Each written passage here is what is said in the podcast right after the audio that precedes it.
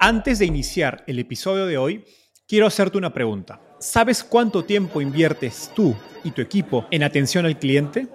En el mundo de las startups, donde cada segundo cuenta y cada cliente es importante, Zendesk se convierte en tu aliado perfecto. Es como tener un equipo de superhéroes de atención al cliente a tu disposición. Zendesk es una plataforma omnicanal que integrará todos tus canales de comunicación como WhatsApp, email y redes sociales en un solo lugar. Gestiona tickets, ofrece una gran experiencia, aumenta tus ventas, pero sobre todo Construye relaciones cercanas con tus clientes gracias a Zendesk. Como beneficio exclusivo por ser parte de la comunidad startupeable, podrás probar el CRM de Zendesk completamente gratis por 6 meses. Y si decides continuar, tendrás 15% de descuento en tu primer año de contrato. Lo mejor de todo es que Zendesk escala de acuerdo a tus necesidades. Desde la oficina prestada donde empezaste hasta la compañía global que quieres construir. Compañías globales como Slack, Shopify y Airbnb confían en Zendesk para su atención al cliente. Ahorra tiempo, dinero y mantén felices a tus clientes.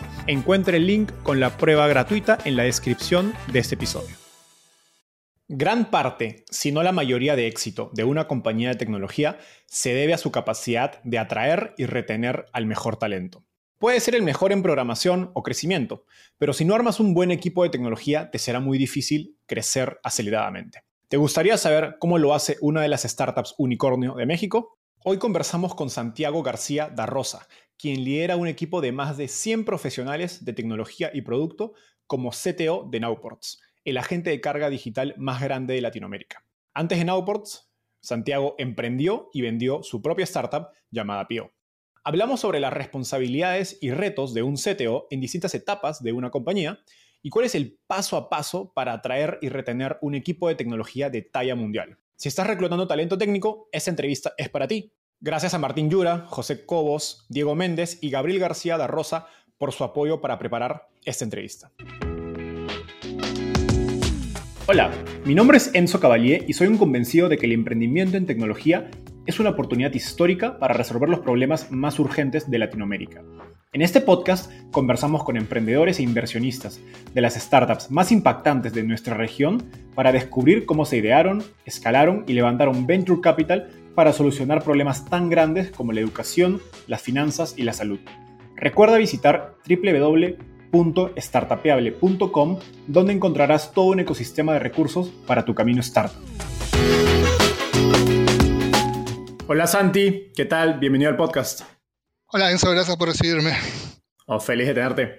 Santi, empecemos con un poco de tu historia. Cuéntanos cómo llegaste al fascinante mundo de las startups y, muy importante, cómo hizo un ingeniero de sonido de fiestas para terminar siendo CTO de una de las startups de más alto crecimiento en Latinoamérica. Pienso que principalmente lo más importante, lo que más me empujó al mundo de startup es la relación con Maxi, founder de, de Nowport. Nos conocemos hace muchos años y él siempre quiso ser emprendedor. Y yo no, la verdad es que yo nunca, no era mi idea, pero mi relación con él nos fue empujando a conocer gente, a acompañarlo a diferentes eventos. Y, nada, en un principio yo iba convencido de, de, nada, lo acompaño porque es un evento, me voy a divertir, voy a conocer gente, pero no era muy, muy, emprendedora, muy emprendedor el output que yo esperaba tener pero la verdad que iba conociendo un montón de, emprendedoras y emprendedores con sus mensajes, con su pasión y con sus ganas de cambiar cosas y, eso me fue empujando a enamorarme de la dinámica del mundo startup y, me terminar metido de cabeza en el ambiente. Bueno, todos los eventos startups tienen harta pizza y cerveza para, para traernos en un inicio al menos. y así nos quedamos es otra pregunta. sí. Dale. Ahora, ¿te unes a, Nowports como CTO para liderar el, el equipo digamos, un equipo existente de seis personas. Cuéntanos sobre esos primeros días, digamos, cuáles son las eh, primeras tareas clave que debe hacer un CTO que, se acaba de unir a una, a una, startup. Sí, primero que nada tiene que tener claro cualquier CTO que se sume a una startup que está en early stage, cuál es el, cuál es el negocio que se está tratando de atacar desde esa startup, cuáles son, cuál es el producto que se está tratando de construir y, un, ir identificando cuáles son los desafíos tecnológicos que esa startup tiene que, este, atacar. Em, obviamente después conocer a ese equipo, en mi caso esas seis personas que había cuando llegué, conocerlas no solo como personas, porque es importante entender la cultura de ese equipo, sino también eh, técnicamente, qué aportaban, qué traían a la mesa. También es clave conocer el equipo cuando, cuando, cuando recién ingresás. Y por último, creo que lo, más importante luego de eso es identificar qué áreas de oportunidad surgen a medida que vas conociendo al equipo, a medida que vas conociendo la empresa, y armar un plan, que fue lo que hice yo en Napoli cuando llegué, armé un plan de los siguientes seis meses de todas las áreas de oportunidad que teníamos que ir trabajando para que ese equipo pueda hacer, eh, estructurarlo correctamente y atacar los diferentes retos que fuimos identificando que teníamos que ir atacando. Se hizo un roadmap de esos siguientes seis meses donde se buscaba atacar todo eso un poco que mencioné. Y nada, después empezás un periodo de ejecución donde si las cosas van más o menos bien, deberías poder atacar gran parte de ese roadmap que definiste. Total. ¿Y qué tanto input hubo de producto en este roadmap? ¿Venía de ti? ¿Venía de los founders? ¿Cómo se maneja? Eh, porque a veces creo que tendemos a, dependiendo de la compañía, el rol de CTO tiene más producto, tiene más ingeniería. Sí, en mi, caso en particular, hasta el día de hoy inclusive en, en tomé tecnología y producto, que tiene algunas cosas buenas y varias malas, diré, porque al no ser mi área de experiencia, obviamente que había un gran desafío ahí para, para para lograr bajar lo que era la estrategia de producto a, bueno, ejecutables y a lo que fuimos haciendo en el día a día. Pero ahí me apoyé mucho en lo que son los founders durante mucho tiempo. Eh, Poncho, tiene una, Poncho es uno de los founders de, de tiene una gran visión de lo que es el producto, de lo que estamos tratando de construir. Eh, por suerte, porque es el CEO, este, es un detalle importante este, que tenga esa visión. Y, y, nada, y Maxi también, y con su apoyo fuimos identificando esos primeros desafíos que teníamos y a medida que iba pasando el tiempo fuimos involucrando cada vez más a los clientes por supuesto que no al principio, porque al principio era early stage, había muy pocos clientes como para considerar eh, hacer cualquier tipo de research con ellos, pero a medida que la empresa fue creciendo, fuimos hablando con diferentes clientes, identificando oportunidades y alineando eso a esa visión y misión que queríamos construir. Obviamente que creo que, mm, ya estamos en un, punto de maduración donde el producto necesita su propio liderazgo y es un poco a donde estamos yendo ahora, pero bueno, eh, el desafío va más que nada por ese lado. Genial. Entonces nos hablas de que hoy están en una etapa más avanzada, serie C, si no me equivoco, que es una etapa de escalamiento, pero tú entraste en Nowports cuando estaban en etapa semilla. Digamos, cuéntanos cuáles son las responsabilidades principales de, un CTO en el día a día y en tu caso, cómo han ido evolucionando a medida que la compañía va pasando de esa etapa semilla donde entraste a una fase de escalamiento. Sí, este rol, como cualquier rol eh, ejecutivo de, dirección a ese nivel, tiene que, tiene que entender que tiene que ir llevando ese rol a algo cada vez más estratégico, porque tiene que haber personas pensando en esa visión estratégica para después volcarla al resto del equipo, porque si estás muy metido en el día a día, te perdés mucho de esa capacidad de entender todas las oportunidades que hay para poder construir lo que está tratando de construir. Entonces, lo primero que hay que eh, tener claro es, tenés que ir caminando hacia ser cada vez más estratégico y, un poquito más alejado de la ejecución del día a día. Claro que para eso, otra de las cosas muy importantes es construir un equipo capaz de tomar la autonomía y el ownership sobre todas esas cosas que tenés que ir delegando para poder enfocarte en lo estratégico y eh, asegurarte también que desde tu equipo de tecnología se esté dando el servicio adecuado a todo el resto de la empresa. Estamos hablando de las startups, en su mayoría son empresas de producto. Entonces, eh, la tecnología y el producto tienen que estar muy cerca de todos los equipos, por más operativos que sean. Entonces, vos tenés que asegurarte que esa cercanía esté. Eh, y por último, y clave de todo esto, es que todos los esfuerzos que estás haciendo con tu equipo estén alineados a la estrategia y visión de la empresa. ¿no? ¿Qué, errores en común ves eh, en ese proceso del rol del CTO que tiene que ir de, digamos, me imagino, más metido al código a más estratégico?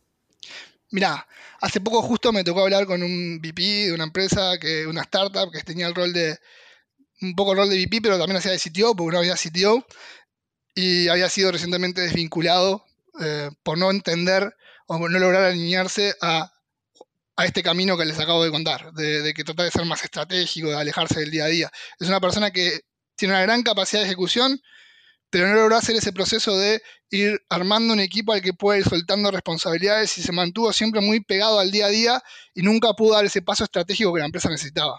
Y eh, por lo tanto terminaron entendiendo que la, relación no, tenía sentido seguir porque no estaban logrando encontrar lo que necesitaban de, de ese intercambio. Entonces, ese es uno de los errores más comunes que se comete, el no lograr a dar ese paso hacia lo estratégico y quedarse muy pegado al día a día por no lograr armar un equipo o establecer una confianza con ese equipo donde te permita delegar y, este, nada, y poder enfocarte en lo que realmente tenés que enfocarte.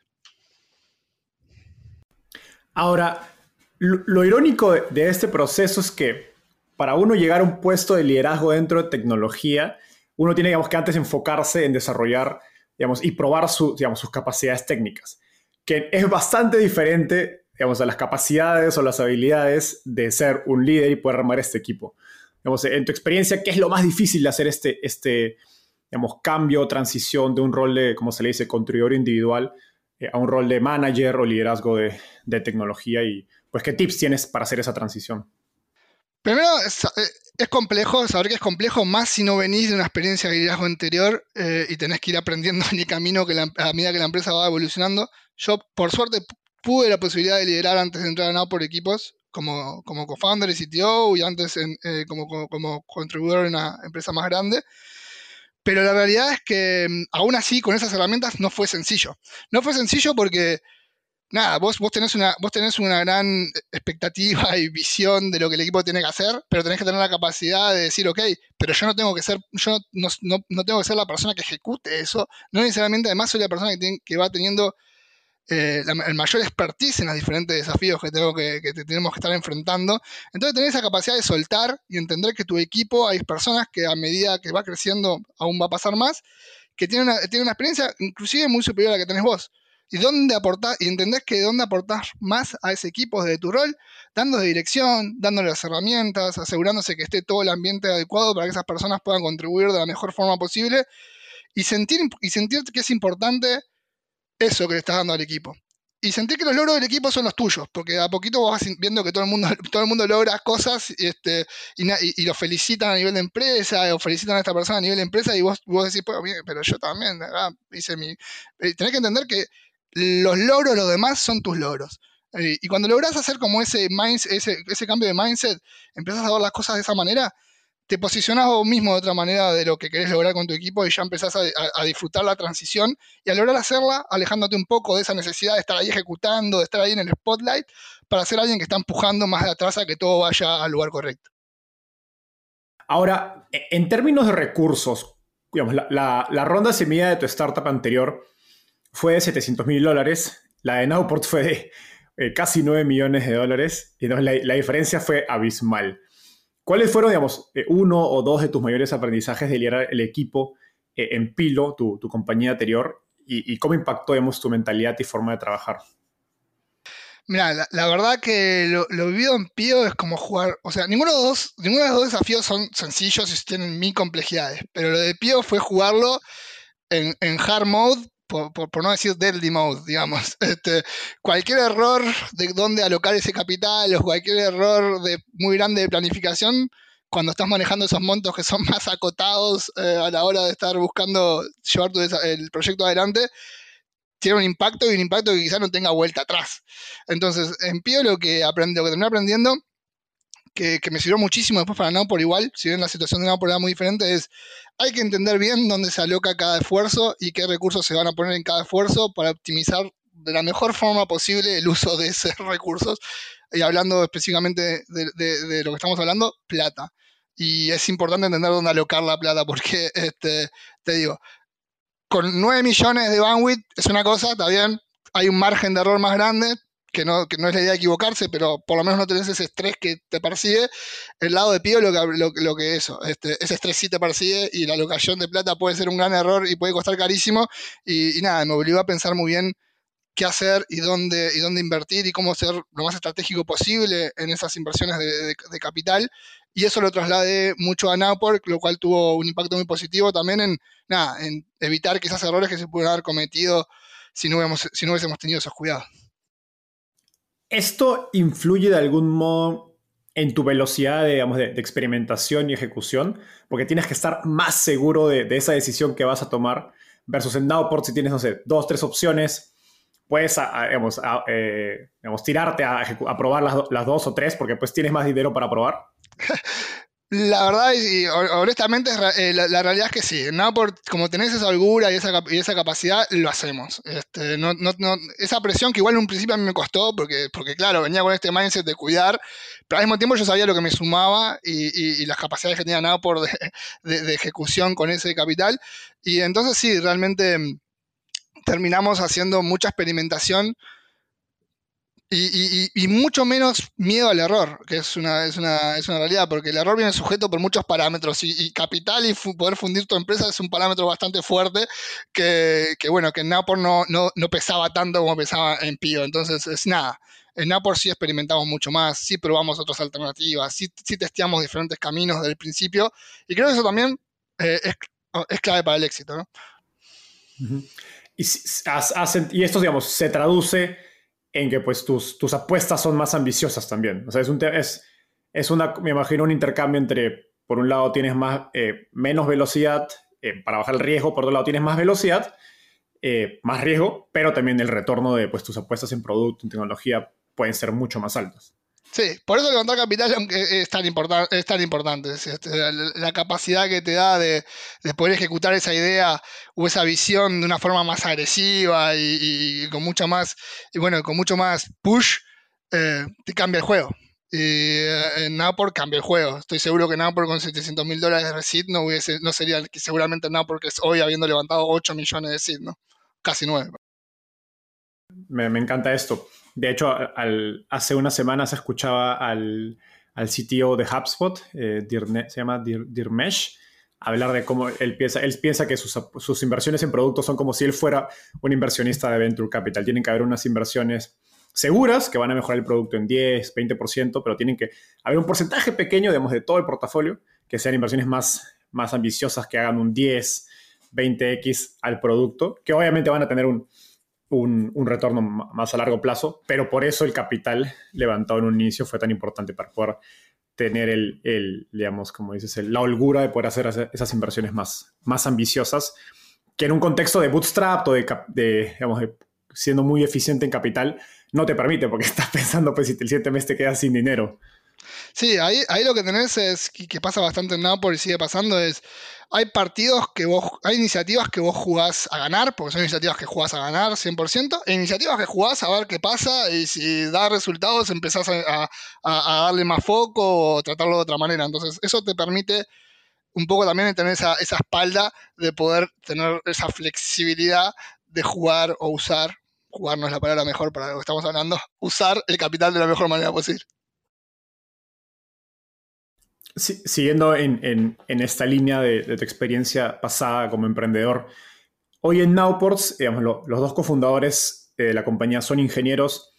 En Pío no todos sus socios eran técnicos, si no me equivoco.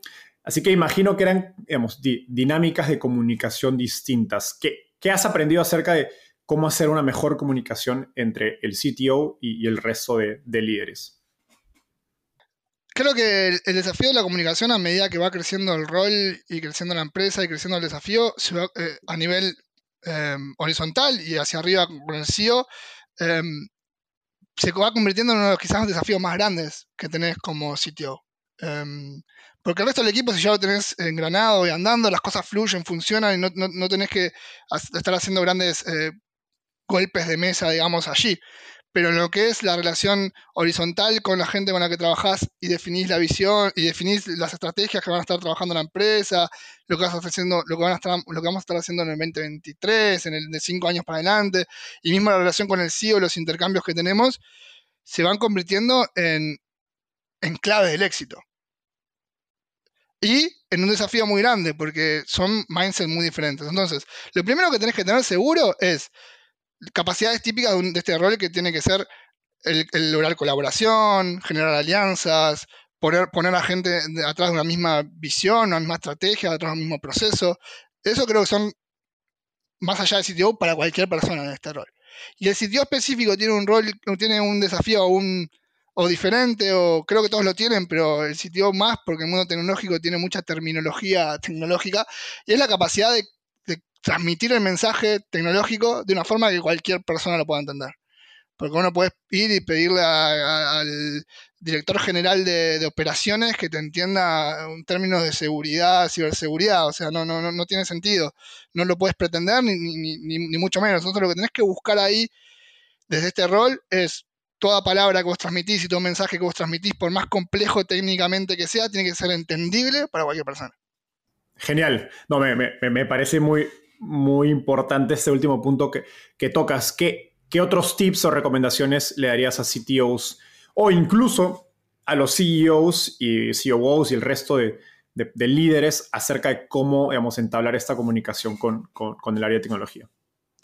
Sí, el, CEO siempre va a ser una persona muy pegada a la visión, porque digamos que dentro de la empresa está bien, tiene esa persona más pegada a la visión y siempre te va a estar hablando de lo que sigue, de los 5 o 6 años para adelante, de, de, todo lo que le gustaría que la empresa sea en ese periodo de tiempo. Y el CTO, si bien tiene que tener un esa postura un poco también, porque es una estratega y al ser una estratega tiene que tener visión, tiene que estar mirando para adelante.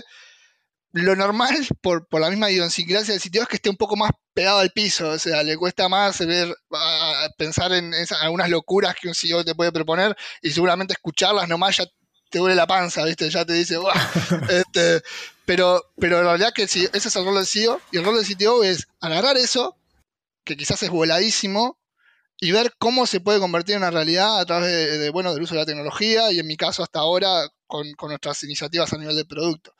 Pero, pero sí, creo que ahí radica la, comunicación. El SEO no puede dejar de ser el SEO y su rol es ese, y su rol es esas ideas voladas, esas ideas locas que van a llevar a la empresa a hacer algo diferente, disruptivo en el mercado. Y lo que tiene que lograr el sitio es cómo agarrar esa información y, bajarlo a algo que se pueda ejecutar y lograr, y, en los pasos que se puede logrando hacia esos cuatro o cinco años para adelante para realmente estar ahí cuando el momento llegue. Genial.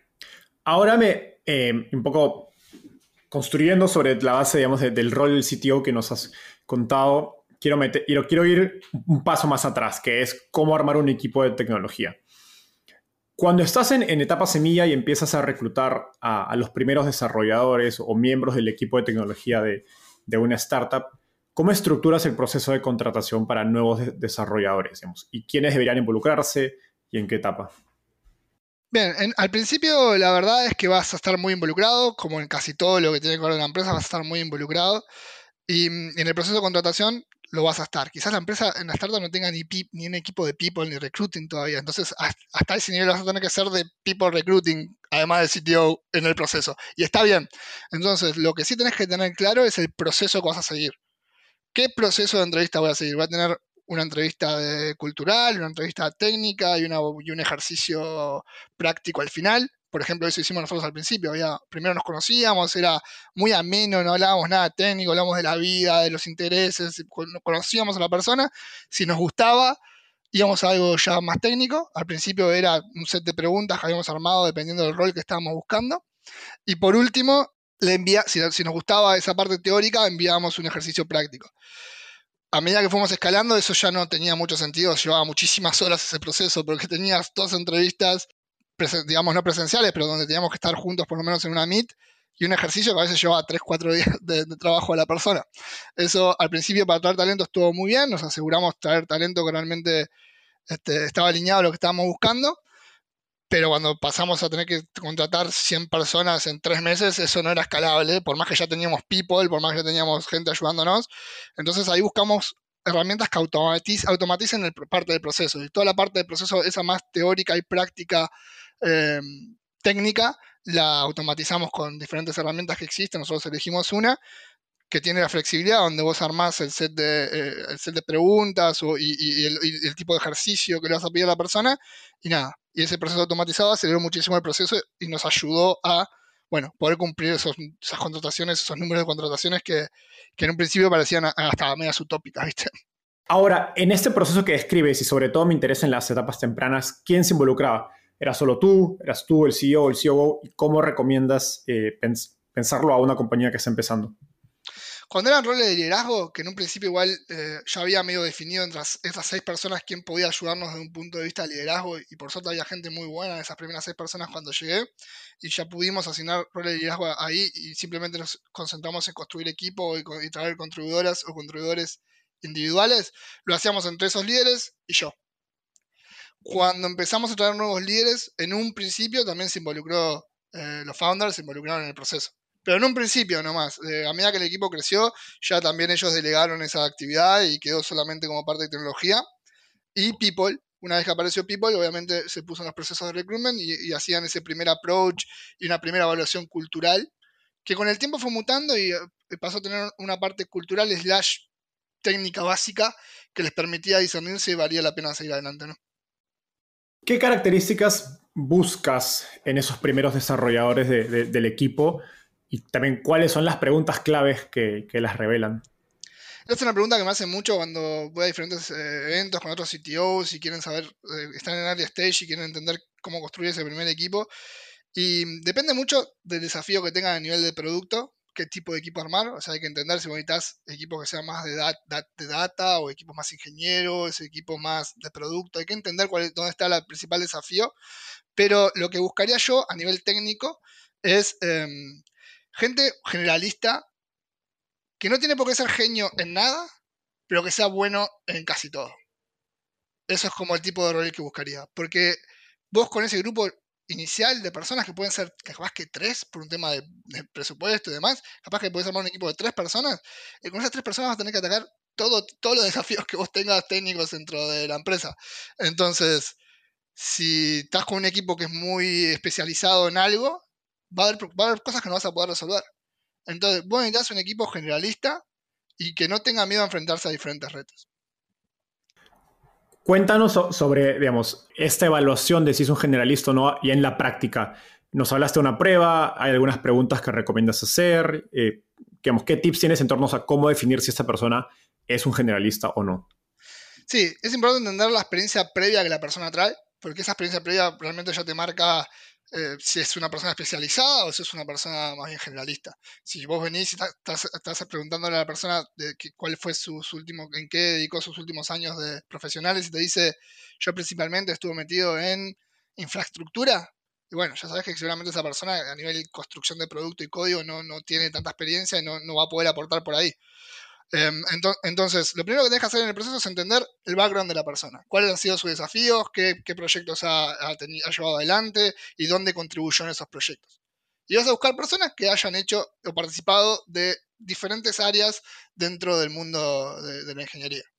No tiene por qué haber hecho todo, pero tienes que asegurarte que el set de personas que terminas creando inicial sí cubra casi todo el espectro de las diferentes necesidades. Genial. ¿Y esto lo, se traduce en alguna prueba en particular? Y a lo mejor esta prueba, porque digamos, si buscas generalistas, la prueba es de una manera, cuando ya buscas especialistas es de otra manera. Sí, total, e, eso, es, eso cambia muchísimo dependiendo de lo que estás buscando. Cuando eres especialista vas a generar una prueba práctica que va a estar 100% enfocada en lo que estás buscando, en la especialidad que estás buscando. Ahora, la generalista que llamamos nosotros era una que llevaba, llevaba bastantes horas para las personas, más de 8, según recuerdo, pero en esas 8 iba a tener que configurar un servidor, construir una pequeña aplicación, deployarla en ese servidor, en esa aplicación generar unitest, definir eh, por qué decidió esa idea, por qué tomó ese camino, por qué las diferentes decisiones que, eligió para, resolver el problema. Y lo que le tenés que dar, además, porque eh, todas estas personas van a tener que tener una capacidad analítica de entender qué están buscando a nivel producto y contribuir a la solución, no le digas en esa prueba lo que querés que haga. Vos decirle el problema que tenés. El problema que tengo es este. ¿Cómo lo soluciono? No le digas, construí esto. Porque ahí, ahí, no, vas a tener la capacidad de ver cómo la persona analiza y entiende eh, el problema que se quiere atacar y la capacidad resolutiva que tiene. Simplemente vas a saber que es un buen ejecutor del problema que le estás dando. Qué interesante. Qué, pero qué interesante este, este, este último punto y, y hace total, total sentido. Ahora, ¿cómo se ve un proceso de onboarding ideal para nuevos desarrolladores y dónde ves los mayores, digamos, errores o errores más comunes? El proceso de onboarding, la verdad que ha ido cambiando mucho en por desde que empezamos ahora. Obviamente, inclusive las personas que lo llevan adelante ha cambiado muchísimo. En un principio lo llevábamos nosotros, obviamente éramos un equipo chico, participaba los founders, participaba, participaba yo, participaba casi de cualquier rol, te estoy diciendo. Este, participábamos todos en el ingreso. A medida que fue pasando el tiempo, ya diferentes personas fueron aportando. Desde tecnología, cualquier equipo, cualquiera de mi equipo de dirección participa en los procesos de onboarding de cualquier de las personas que se van sumando en otros equipos. Creo que las claves allí, em, en general, y esto para cualquier proceso de onboarding, la persona en ese, en ese tiempo tiene que entender la empresa, cuál es la misión y la visión que tiene, qué proyecto, más en una startup, ¿no? ¿Qué proyecto estamos, qué, es lo que estamos tratando de, atacar? ¿Qué es el negocio que queremos eh, innovar, cambiar? Eh, ¿Por qué nos apasiona tanto hacerlo? Y es muy importante ahí que los founders tengan la capacidad, bueno, los founders y también uno del rol de sitio, por supuesto, pero sobre todo los founders, porque si ellos no lo hacen, mucho menos el resto, este, tengan la capacidad de, de, contagiar y motivar a través de cuando te cuentan la historia, la misión y la visión de, de, lo que estamos haciendo. Porque vos cuando hablas con un, seas quien seas, cuando estás buscando un rol en una startup, vos hablas con un founder que está apasionado por su visión y te la transmite de una forma increíble, vos salís de esa reunión y decís, ¿cuándo firmo? ¿Dónde firmo? Quiero entrar. Entonces eso es muy importante. Eh, la capacidad de la empresa y de las personas que están comunicando esto, este, comunicar bien la misión y la visión, eh, conocer al equipo, conocer las esto ya más dentro de, bueno, dentro de cualquier equipo, pero en Tech en específico, conocer al equipo, conocer las herramientas que están usando y los productos que estamos tratando de construir no, no solo cómo, sino por qué y qué estamos tratando de resolver con estos productos. Porque a veces vas a ver que la parte técnica está muy enfocada en el cómo. Ah, ¿cómo hiciste esto? ¿Cómo hiciste lo otro? Pero no tiene ningún valor ese cómo, menos una startup que todo el mundo tiene que estar como súper empapado de lo que estamos tratando de construir, si no entienden el qué y el por qué. Genial, me, encanta. Que yendo un poco más a, lo práctico de, del onboarding, ¿qué materiales sugieres tener listos para, para, este onboarding? Y, lo pregunto porque, digamos, desarrolladores, sobre todo en una, startup que está empezando, son la parte más cara de, digamos, de, de, los gastos usualmente. Entonces, pues el tiempo que uno pasa desde, eh, digamos, reclutar, contratar a un desarrollador eh, a que sea productivo, si se demora mucho, es, es buena parte del capital perdido. Yo aún me asombro cuando veo los números de costo de tecnología en, Apple. O sea, lo veo y digo, no, no, no. Alguien, alguien me va a decir algo porque no puede ser que esto es lo que estamos gastando. Pero sí, es mucha la plata que se invierte en tecnología y aunque te parezca mentira, mismo para construir un equipo chico ya estás gastando muchísima plata. Ya un equipo de 10 personas técnicas de ingeniería y te estás gastando unos 400, mil al año con 10 personas. O sea, hay que tener mucho cuidado eh, lo que se está haciendo, cómo se está invirtiendo ese capital y, cómo se está usando. Pero bueno, lo que tenés que tener seguro es que la persona tiene que entender cuál es el desafío al que va a entrar, qué responsabilidades, eso tiene que estar documentado, donde vos decís, mira, entras a este rol para este desafío. La persona tiene que leer eso y tiene que entender, no puede haber ambigüedad de por qué la persona está en la empresa. ¿Por qué estoy acá? No, eso es una pregunta que se, después del proceso de onboarding, la persona se está preguntando por qué está en Apple, por ejemplo, se falló terriblemente en el proceso de onboarding. La persona tiene que saber por qué está ahí, en qué va a contribuir, en qué, iniciativas va a estar colaborando en la empresa. Eh, también tiene que estar documentado el por qué estamos haciendo eso, no nos olvidemos de eso. No solamente lo que esperamos de la persona, sino por qué estamos esperando esto. Porque no sirve de nada tener gente que solamente está enfocada, ok, yo vine a hacer esto. No, yo vine a hacer esto porque queremos lograr esto. Y eso es muy importante contestarlo. Porque si no te perdés, ahí te perdés una, gran oportunidad de, generar cultura y pertenencia hacia, hacia la misión y visión de la empresa. Em, y nada, entonces tenés que tener muy claro eso que te acabo de nombrar, que conozcan a otros equipos, ¿por qué no? O sea, nosotros no lo hacemos, nosotros simplemente hoy hacemos que conozcan a los diferentes equipos, diferentes líderes en el proceso de onboarding, pero ¿por qué no? Y nosotros lo podríamos quizás el día de mañana considerar hacer, ¿por qué no que pasen un tiempo con, esos, con esas personas de otros equipos? Sobre todo si, si, por ejemplo, es una persona que va a entrar a contribuir hoy en día en la estructura que tenemos, ya Tech ayuda a los diferentes equipos globales. Si es una, persona que va a entrar a contribuir en tal equipo global, ¿por qué antes de que toque una línea de código o antes de que siquiera se siente a hacer nada que tenga que ver con producto de tecnología, viva un poco la experiencia de las personas que vamos a estar tratando de solucionar el problema? Yo creo que eso va a dar muchas herramientas para que la persona se siente el primer día y diga, yo ya sé lo que está pasando, ya sé, cuál, ya sé que es lo que estamos queriendo solucionar, vamos a solucionarlo. Me, encanta esta idea y es algo que cada vez he escuchado más startups eh, hacer. Eh, siguiendo por, por esta línea, eh, ¿cuáles son algunos de los primeros signos de que un desarrollador que ha entrado al equipo no está funcionando? Y, digamos, y más específicamente, ¿cómo mides ese impacto de un contribuidor individual desde el lado de tecnología?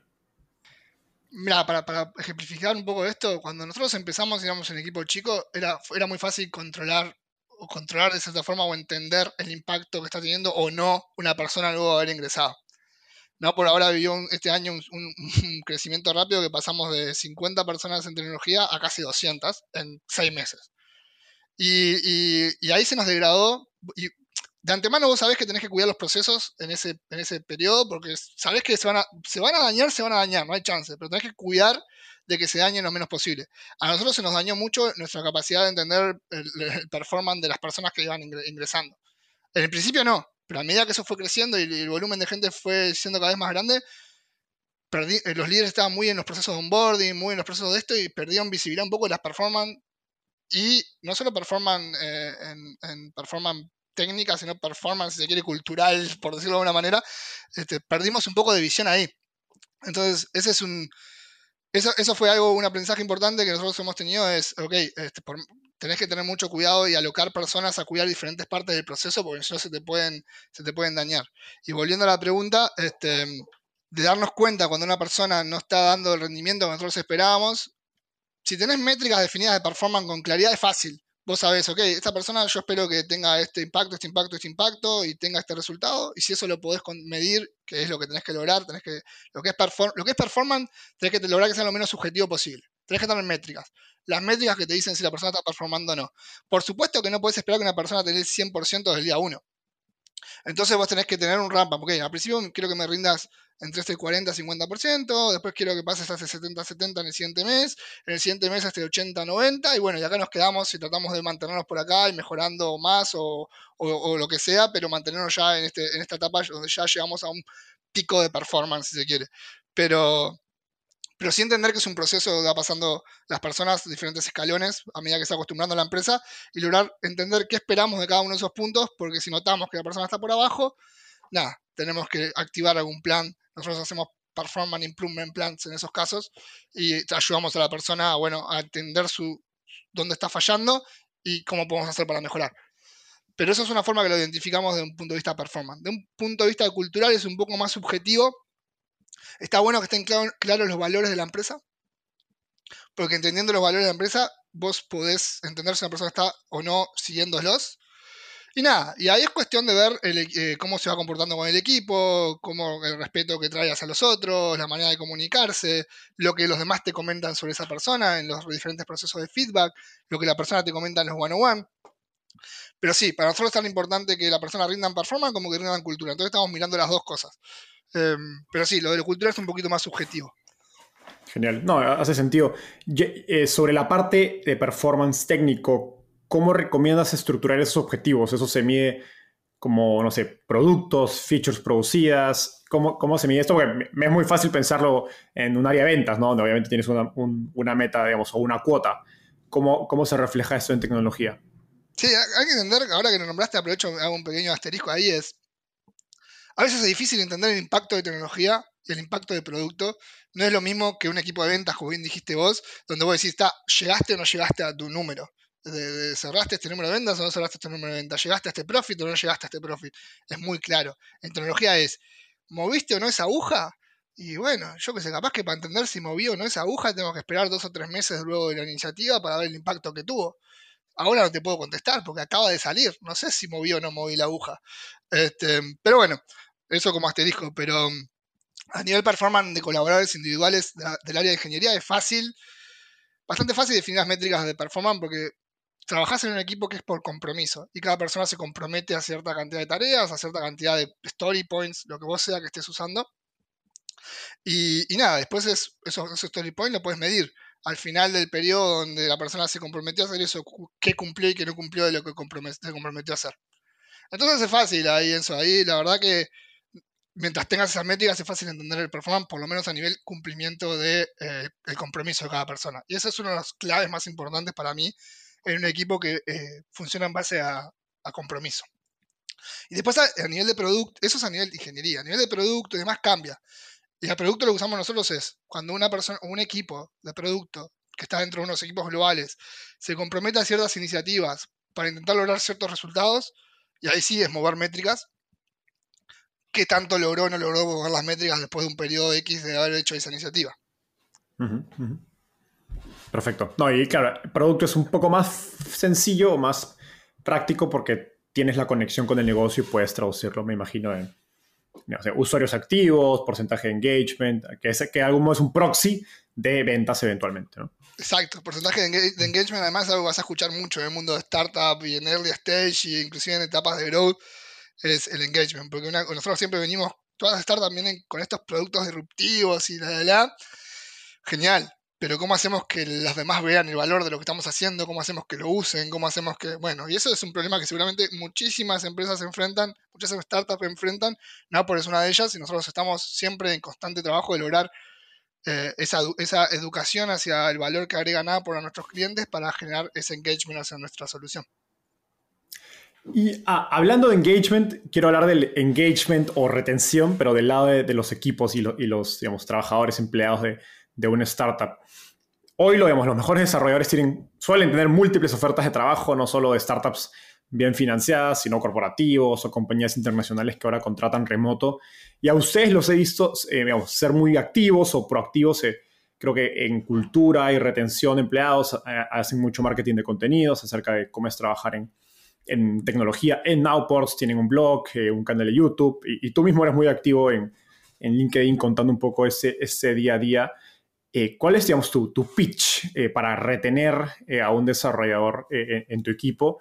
y, cómo ha evolucionado este pitch a medida que, ha crecido Nowports. Si este es un pitch que si quizás, si tendría que compararlo a muchas otras cosas que cambiaron, es de lo que menos cambió.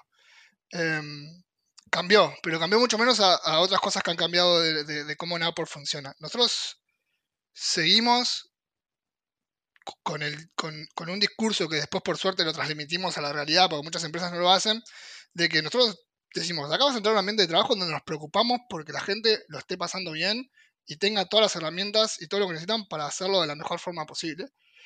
Y vamos a cuidar que puedas balancear tu vida personal y profesional proactivamente y activamente. Este, y eso es algo que, lo digo, obviamente cuando lo digo, lo digo con, una persona particular, se lo digo de una forma un poco diferente a como te lo acabo de plantear, eh, por lo menos este, porque a mí además me gusta, es algo que sorpresivamente, porque yo vengo un un palo muy técnico, pero terminé muy apasionado de esto de generar cultura. No, no me, pero, o sea, entiendo hoy por qué me encanta, pero no sé cómo pasó esa transición, pero pasó. Este, entonces, cuando transmito esto, se lo, transmito al equipo con mucho énfasis. Yo les digo, miren, vos podrás ser el mejor performante, la, persona más performante del mundo, que si culturalmente no, le aportás al equipo, o por lo menos estás alineado en nuestra cultura, no vas a ser parte de nuestro equipo. Eh, eso, es así. Y nosotros cuidamos que las personas tengan todo eso que, decimos que, prometemos o que decimos que vamos a generar con un montón de actividades que después se ven en la práctica. Damos, damos tales estrategias para que puedan mantener vida personal y vida profesional. Por ejemplo, este, si, venimos de una etapa de mucho esfuerzo, y no mucho esfuerzo porque la gente tuvo que meter las extras. Mucho esfuerzo porque hubo mucha presión y estrés de sacar algo adelante. No necesariamente la gente tuvo que trabajar más horas, simplemente fue muy fuerte. Y a veces decimos, ¿saben qué? Fin de largo para todos, vayan a descansar. O inclusive más, cuatro días libres, vayan a descansar. Hay otras personas que no hicieron esto, van a mantener el equipo, no se preocupen, ustedes descansen un poco, que vienen de dos meses muy heavy. Este, y ojo, que quiero ser claro, que esos meses muy heavy también cuidamos que no haya horas extras. Sí, quizás la presión sea mucho en el horario de trabajo durante ese periodo de tiempo, pero siempre buscamos que sea en el horario de trabajo. Y la gente también ve eso. O sea, hoy quizás un poco esto cambió, pero un poco cuando éramos un, equipo más chico, cuando yo veía a una persona fuera de horario, bueno, yo soy una persona que me encanta lo que hago, me fascina esto que hacemos, y no es que, para mí, para mí un poco esto es un juego, de cierta forma, podemos entrar más en detalle en eso, pero para mí es un poco un juego y lo disfruto mucho. Entonces, cuando, cuando veo que quiero hacer, termino acá. Pero cuando me pongo y veo gente de mi equipo logueada, le digo, escúchame, son las 8 de la noche, ¿qué haces acá logueado? Andate para tu casa, anda con, anda con tus hijos, o, no sé, anda a jugar, anda, en bici, no sé, anda a hacer otra cosa, mañana, mañana seguís con esto. Y la persona siempre me responde, no, porque está esto, esto, esto, siempre pregunta, pero eso no puede esperar mañana. No, sí puede esperar, bueno, espera mañana, anda a hacer otra cosa. Y bueno, y un poco, este, nada, eso lo cuidamos mucho acá y creo que viene funcionando muy bien. Me, encanta que toques este tema porque en el mundo startup, digamos que se da el discurso de que pues es cultura, como se dice en inglés, hustle, o sea, todos trabajamos, todos damos la última gota, eh, todos hacemos 12, 14, 16 horas y hay varias compañías que han crecido con estas culturas. Eh, ¿Cuál es, digamos, tu punto de vista eh, acerca de esto? Suena que estás tú del otro lado, digamos, ¿qué crees que, crees que no escala? ¿Siempre ha sido así como nos describes o cómo ha ido evolucionando este, digamos, esta manera de balancear el, vida y trabajo dentro de, una startup. No, mira, Enzo, creo que balancear vida y trabajo dentro de una startup en super early stage es muy difícil. Y el mensaje tiene que ser claro, cualquier persona que se sume es, estamos en un periodo de, nada, vida o muerte. Eh, porque literalmente es vida o muerte al principio. O logramos hacer esto y logramos empezar a tener tracción en el mercado, o esto va a durar muy poco. para vos y para nosotros. Entonces, esas personas que se sumen tienen que sumarse sabiendo eso, sabiendo que va a haber un periodo donde quizás haya que hacer un esfuerzo muy grande, no haya mucha chance de balancear nada, este, pero a partir de lo que construyamos ahí sí va a haber mucha chance de disfrutarlo después. Eh, con diferentes cosas, diferentes vivencias que vas a tener eh, a medida que la empresa siga creciendo. Y también es importante, creo que mencionar, es, es muy importante y capaz que en Latinoamérica las, las, startups de a poco van yendo hacia ahí, pero deberían, deberíamos ir mucho más, es a esos primeros colaboradoras o colaboradores que se van a sumar al equipo, darles un pedazo del pastel, por decirlo de alguna manera. Este, compartir algunas, eh, darles algunas stock options, darle algo para que ese esfuerzo inicial, que quizás dure 6, 7 meses, 8, este, después ellos, eh, esas personas lo puedan percibir de alguna manera si las cosas salen bien, ¿no? Este, entonces creo que por lo menos y mínimamente el grupo inicial que armes que, tengan esa posibilidad, ¿no? Este, yo, iría más allá, pero por lo menos ese equipo inicial que tenga esa oportunidad. Y lo que está pasando en muchas startups de la región, y creo que esto no solo de la región, sino que en general, es que nunca salen de ese, de ese mindset. Se quedaron ahí. Crecen, la empresa pasa etapas de growth. Solo para especificar, ¿te refieres al mindset de trabajar 14, 16, 18 horas diarias? Sí, perdón, me refiero exactamente a eso. Em, que, se quedaran con ese mindset.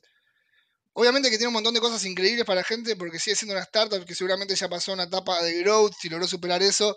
Y hay mil cosas interesantes pasando, pero nadie va a disfrutar estar trabajando 15, 16 horas. La gente tiene, aunque parezca mentira, todos tenemos una vida además de esto. No todos, pero la mayoría de la gente tiene. Este, em, entonces, nada, se quedan encerrados en ese mindset, se quedan allí creyendo que esa es la forma correcta de trabajar. Y la verdad es que no, y no va a escalar esa cultura, no va a escalar esa empresa. Y es cuestión de tiempo a que eso salga al mercado y las personas empiezan a decir, mira, esta empresa está buena, pero culturalmente no te cuidan acá, no te cuidan allá, el proyecto está buenísimo, pero y tiene un impacto genial, pero culturalmente es un desastre. Y son muchas las startups que están ahí. Y yo digo que, creo que me imagino, porque por suerte no he estado ahí, pero me imagino que debe ser culpa de no haber logrado zafar ese mindset inicial a un mindset más de, ok, ya salimos de ahí, ahora tenemos que cuidar ciertas otras cosas que antes quizás eh, todos sabíamos que no se iban a cuidar. Total. Y estoy seguro que muchas de esas compañías que están pasando por, por esos momentos son, son conscientes acerca de eso.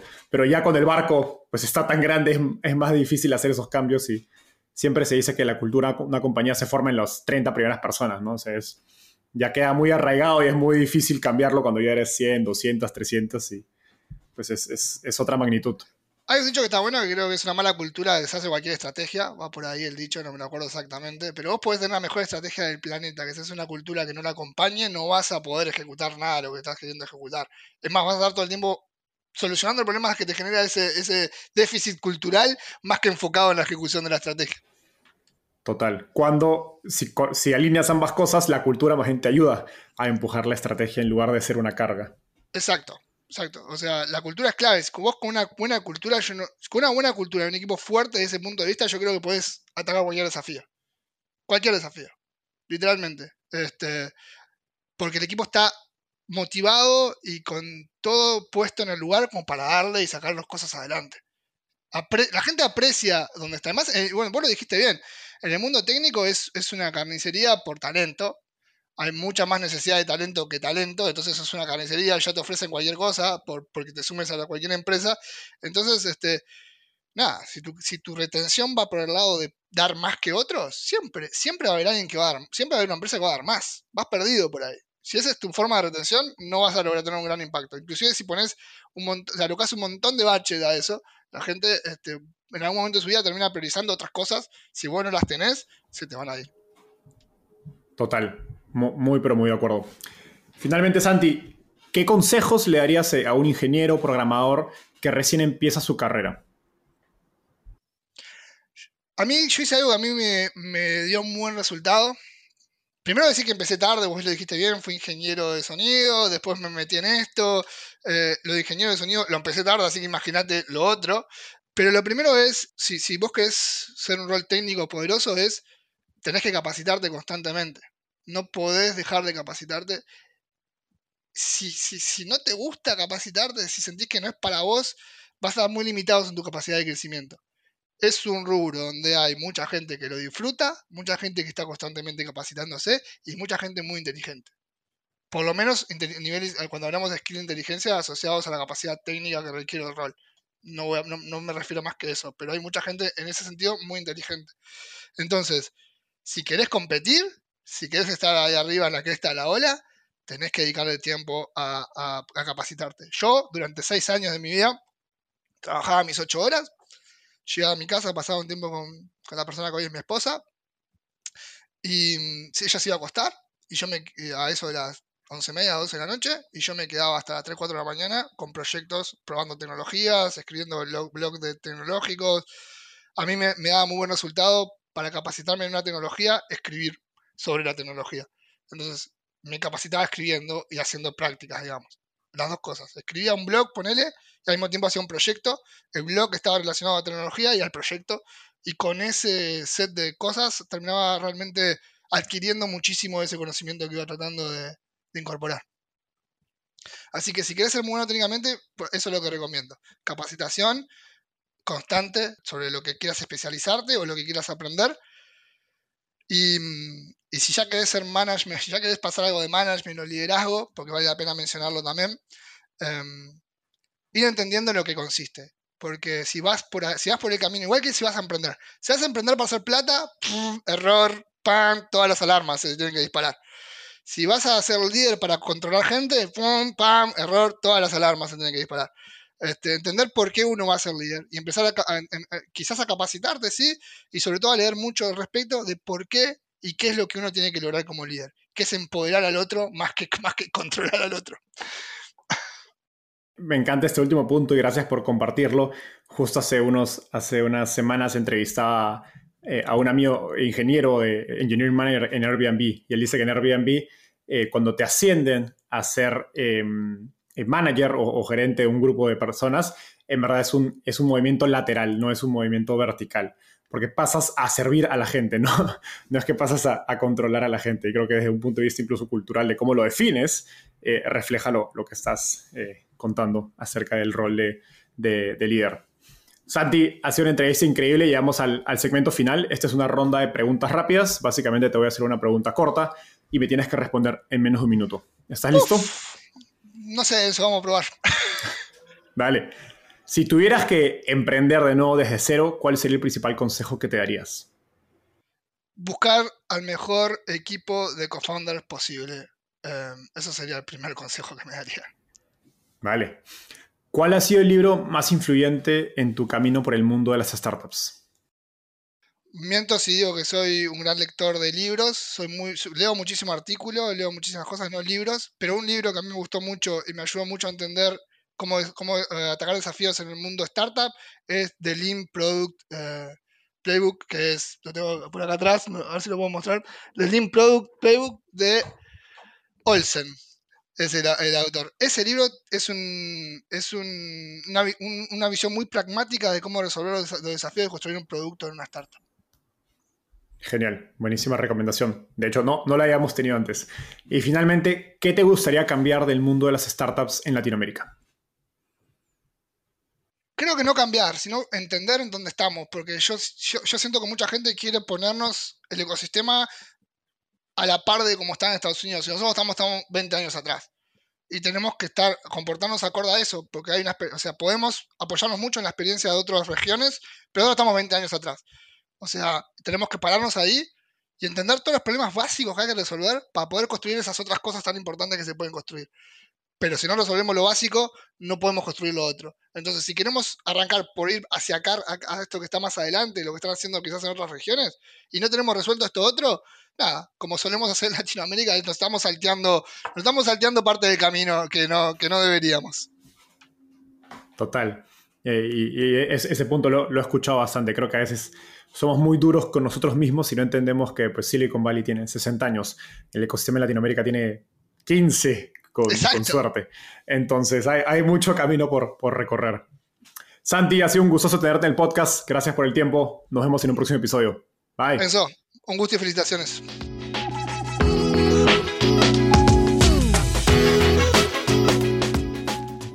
Antes de cerrar el episodio, quiero contarte que lanzamos el podcast Startupiable en 2021 y en menos de un año ya somos casi 10.000 personas que lo escuchamos cada mes.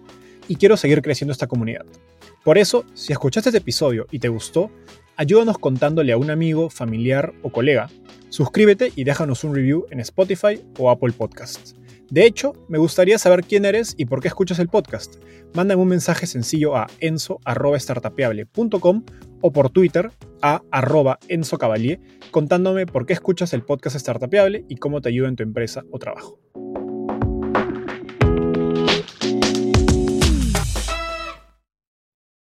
Este es un podcast producido por Explora.